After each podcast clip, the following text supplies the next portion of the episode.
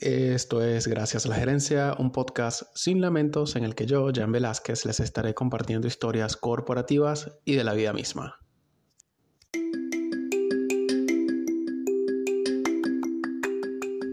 Los temas, historias, eventos o sucesos contados en este podcast son fácilmente verificables en diversas fuentes públicas de información y no tienen más agregado que la narración de los mismos en un contexto de humor. Dicho esto, ahora sí, comenzamos.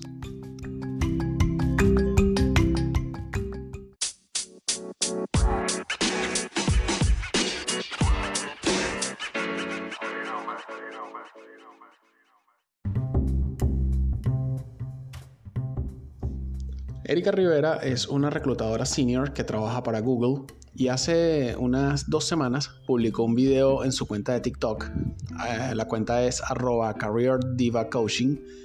Eh, ella publicó un video titulado If you are not using the XYZ formula in your resume, let's talk. En su video ella eh, comienza por la fórmula X y Z, que básicamente la X eh, la, sería la parte de la fórmula en la que tú te refieres en tu currículum a lo que lograste. La fórmula Y eh, es esa parte en el currículum que deberías usar para explicar cuáles fueron los resultados eh, cualitativos que alcanzaste. Y la Z sería esa parte de la fórmula que usarías para expresar cuáles experiencias y o skills has utilizado para alcanzar esos logros. Eso me pareció así como que, mira, está súper genial como metodología, eh, así como para contar una historia laboral de una forma más eficaz. Eso hasta ahí está, está nice para mí.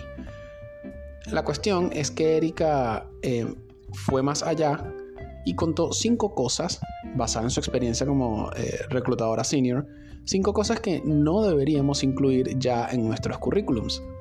La primera de esas cosas es dirección. Ella dice que no es necesario poner toda la dirección, toda nuestra dirección con, con pelos y señales, que con que pongas la ciudad y el estado ya es suficiente. Y la verdad yo concuerdo, porque ¿para qué demonios uno pone una dirección completa en un currículum? O sea, ¿para qué carajo yo pongo toda mi dirección con detalle? Si lo que estoy es buscando empleo ahora, si una vez que pase todos los procesos, formalicemos un contrato de trabajo, eh, tú me pides la dirección completa, pues obvio tengo que dártela porque probablemente me vas a dar equipos portátiles y toda la cuestión, o sea, ya cambia el asunto. Pero concuerdo que no es necesario, o sea, yo estoy buscando empleo y con decirte en qué ciudad estoy y listo, ya es suficiente, o sea, nada más. Ni que, no sé, ni que por ponerte la dirección que, o sea, vas a venir con un delivery de trabajo. Ay, señor, señor, aquí está su delivery de trabajo. Muchas gracias por haber postulado su currículum. No, ni en pedo. La segunda cosa que ella dice, eh, es que ya no hace falta que pongamos objetivo en nuestro currículum. O sea, de hecho ya dice que ya no más con eso porque estamos en 2022 y no en 1970. Y yo concuerdo, la verdad yo concuerdo. Porque, o sea, que la mayor parte de, las veces tú lees esos objetivos en, en los currículums y son bastante ridículos, o sea, llegan, rayan en lo absurdo incluso sea, como que mi objetivo, bueno, es lograr una experiencia, conseguir una empresa que permita ampliar mis conocimientos. No, flaco, no, flaca. O sea, tú estás buscando una empresa porque necesitas billete y la empresa te está buscando porque necesita que tú le inyectes conocimientos. Gracias. Así, sencillo. Entonces, la verdad es como que no agrega mucho valor. Sin embargo, eh, yo sí me di cuenta que a pesar de que ella desde su experiencia dice que no hace falta agregar esos objetivos, si ustedes se fijan en LinkedIn, LinkedIn de una u otra forma te da como ese espacio previo a tu perfil arriba como para que tú pongas eh, algo sobre ti, sobre las cosas que, que, pretendes o las cosas que sabes. O sea, como que sí hay que poner algo así como que en qué anda uno, ¿no? Pero, bueno, en fin. La tercera cosa que ella dice... Eh, sobre qué poner y no poner en nuestro currículum es sobre la historia laboral. O sea, ella dice que la idea eh, no es que muestres toda tu historia laboral, sino más bien lo más reciente y o lo más relacionado al empleo al cual te estás postulando. Y ahí, mira, va a depender, va a depender. Porque por lo menos en mi caso, si yo digo que tengo 18 años de experiencia en logística, eh, yo no te puedo poner los tres últimos empleos porque fácilmente como reclutador tú vas a leer en alguna parte que dice en mi bio, vas a leer que dice, no sé, tengo 18 años de experiencia y por otra parte vas a ver que solamente hay tres últimas posiciones. Como que no te van a dar las matemáticas. O sea, yo creo que por lo menos hay casos como el mío en el que yo sí pongo todos los empleos eh, que he tenido, eh, la duración, pero procuro poner como que una, una, dos líneas máximo por cada una de, de las empresas, como para que el currículum no se alargue y así preservar esa, esa única página en la que se valide que, bueno, es un resumen laboral, no, no, no un archivo histórico. Eh, así que yo creo que eso no siempre aplica. La cuarta cosa que ella dice que ya no deberíamos usar en nuestros currículums son palabras débiles. ¿A qué se refiere ella con palabras débiles? Tipo, no sé, cuando dice responsable de, a cargo de. En lugar de decir esas cosas, o sea, de poner esas cosas, ella recomienda más bien usar verbos fuertes como incrementé, mejoré, generé, produje, implementé. Esas son las palabras que según ella llamarán la atención de cualquier reclutador o reclutadora. Las otras simplemente hay que desecharlas. Y yo concuerdo, porque, o sea, responsable de, obvio, obvio que eres responsable de algo si trabajaste en alguna empresa. O sea, eso no, no, no agrega, eso no vende. Y recuerden que cuando uno hace un currículum, uno está vendiendo el profile. El, currículum es un, es un, instrumento de venta, así, claro y plano. Entonces, creo que en ese currículum es donde, es donde deberíamos plasmar eh, ese ánimo, esa cosa de yo incrementé, yo mejoré, yo generé. Entonces sí, es, real lo que ella dice. Hay que, hay que usar palabras más fuertes, palabras que llamen más a, la, más a la acción. La quinta y última cosa que ella dice que ya no deberíamos usar en nuestros currículums es colocar referencias. Ella básicamente está antes y dice no las pongas en el currículum que si son necesarias te las van a pedir. Y una vez más, pues yo concuerdo. ¿Por qué? A ver, si tú pones unas referencias en, en el currículum, es demasiado obvio que de una u otra forma esas referencias te conocen.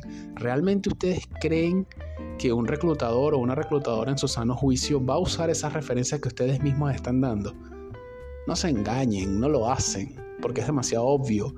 Si ellos quieren unas referencias, ellos van a pedirte el número de recursos humanos de las empresas donde trabajaste, o simplemente no te lo van a pedir, sino que ellos realmente tienen los medios y van a llamar ellos mismos y van a verificar tus referencias. Se acabó. Entonces sí, es verdad lo que ella dice, no hace falta que uses referencias de ningún tipo en, tu currículum, no las usan. Eh, sobre este video de Erika, eh, me llamó la atención también que tiene 20.700 eh, vistas, y bueno, me imagino que, y contando, ¿no? Y obvio, de esas vistas pues también hubo muchos comentarios. Un comentario que para mí la partió sin piedad, y el comentario decía, pregunta sincera. Si no necesitamos toda la historia laboral en los currículums, ¿por qué aún siguen pidiéndola cuando aplicas al trabajo? O sea, es cierto, es real. Porque yo no sé si, si a ustedes les ha pasado, imagino que sí, que de, de pronto te mandan a un portal de aplicación en determinada empresa y te dicen adjunta tu currículum y después de que lo adjuntas vienen y te, te ponen como que a llenar todo tu historial laboral. So, ¿Para qué? Que yo te acabo de poner mi currículum, ¿para qué tú me pides que llene de forma manual toda mi historia laboral? O sea, no tiene sentido de ningún, desde ningún punto de vista. Incluso hubo otra usuaria en esos comentarios que se identificó también como reclutadora y le comentó a Erika, eh, le puso, le digo a la gente que quite de sus currículum las fechas de graduación. Ya tienen el grado y eso es lo que importa no se expongan eh, a una posición en la que se cuestione su edad. Este también me llamó enormemente la atención porque ella dijo algo que es real. O sea, es real en dos vertientes. Una, que realmente si tienes el grado, eso es lo que importa. Ya. Y por otro, que no pongas la fecha de graduación para que no te expongas a, discriminación por edad, básicamente. O sea, a que no, a que no te cuestionen por tu edad. Y eso me deja muy claro, si, lo ves desde otro punto de vista, que sí hay un sesgo con la edad a la hora de ver, de ver fechas y de ver eh, cronología. Entonces, estuvo bueno, estuvo bueno, estuvo bueno ver, ver, ver cómo, cómo la gente reaccionaba a su video. Eh, lo cierto es que Erika Rivera tiene esta cuenta y, hay, varios videos más eh, y están, bastante, buenos. Pero este como que... Este, este te hace ver cosas que, que, definitivamente uno cree que está haciendo bien y no, mira, no, no lo estamos haciendo bien del todo con los currículums. Así que si les sirve de algo, pues ahí, ahí les dejo esos cinco tips de esta pro.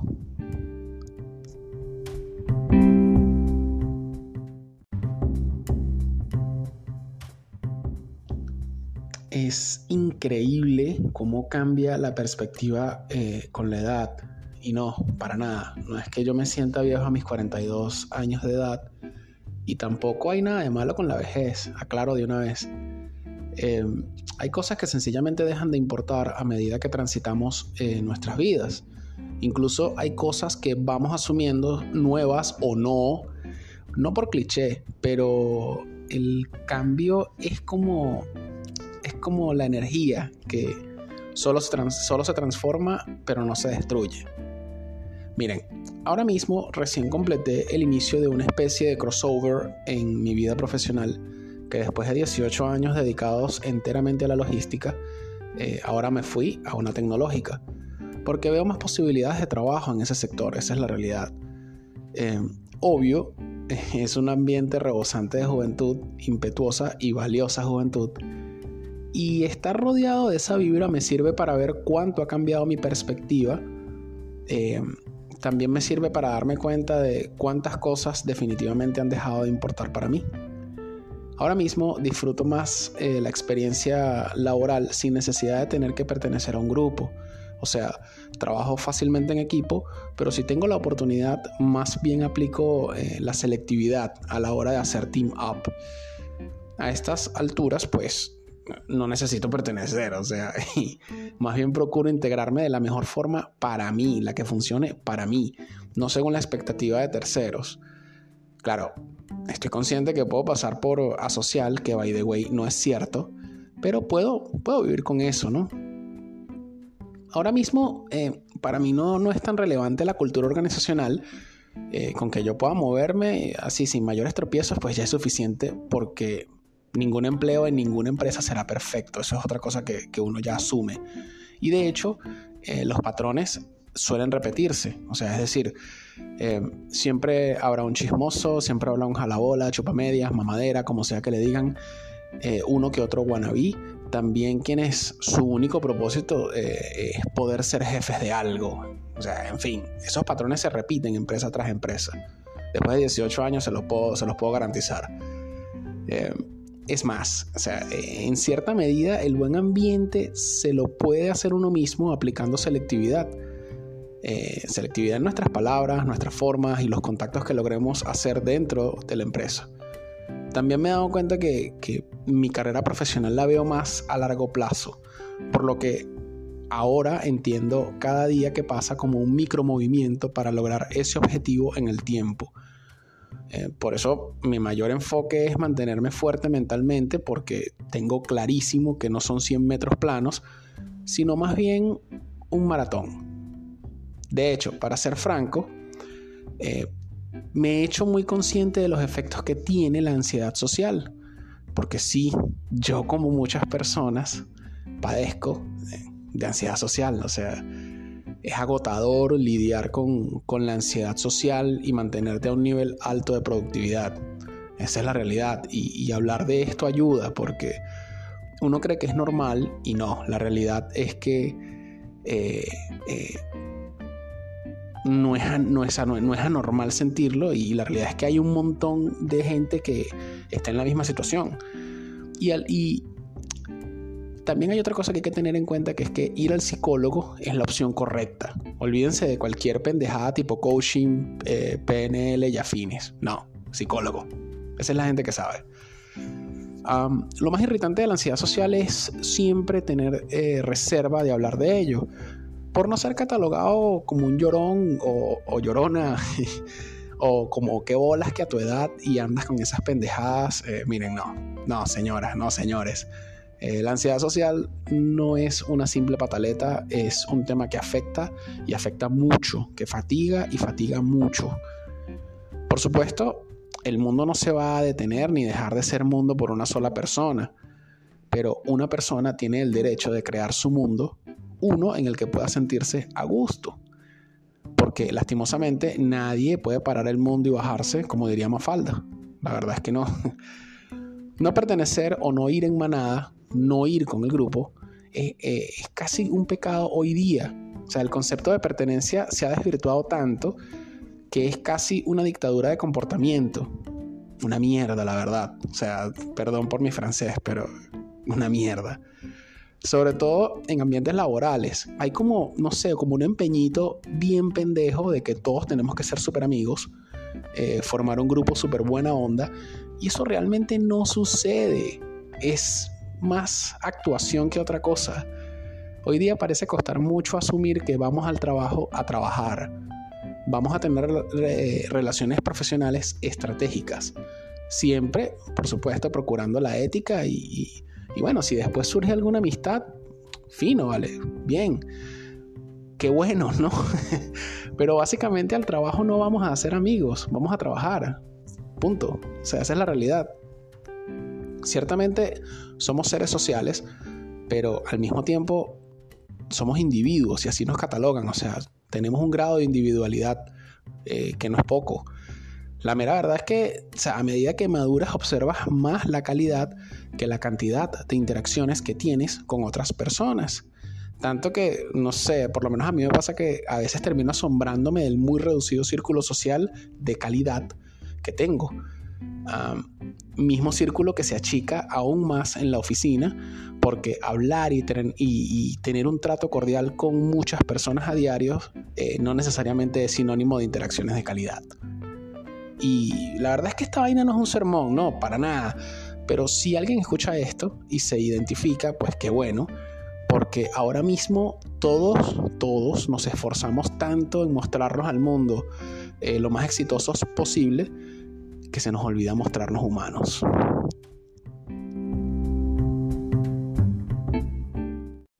Les dejo el link de la playlist recomendada de esta semana en la descripción del episodio. Si escuchas esto en Apple Podcast, me ayudas un montón si me dejas una review y te suscribes.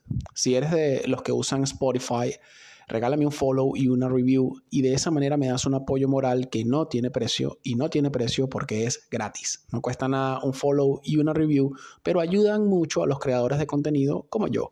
También disponible en Anchor, Google Podcast, Apple Podcast y TuneIn Radio. Esto fue Gracias a la Gerencia, un podcast sin lamento. Hasta el nuevo episodio.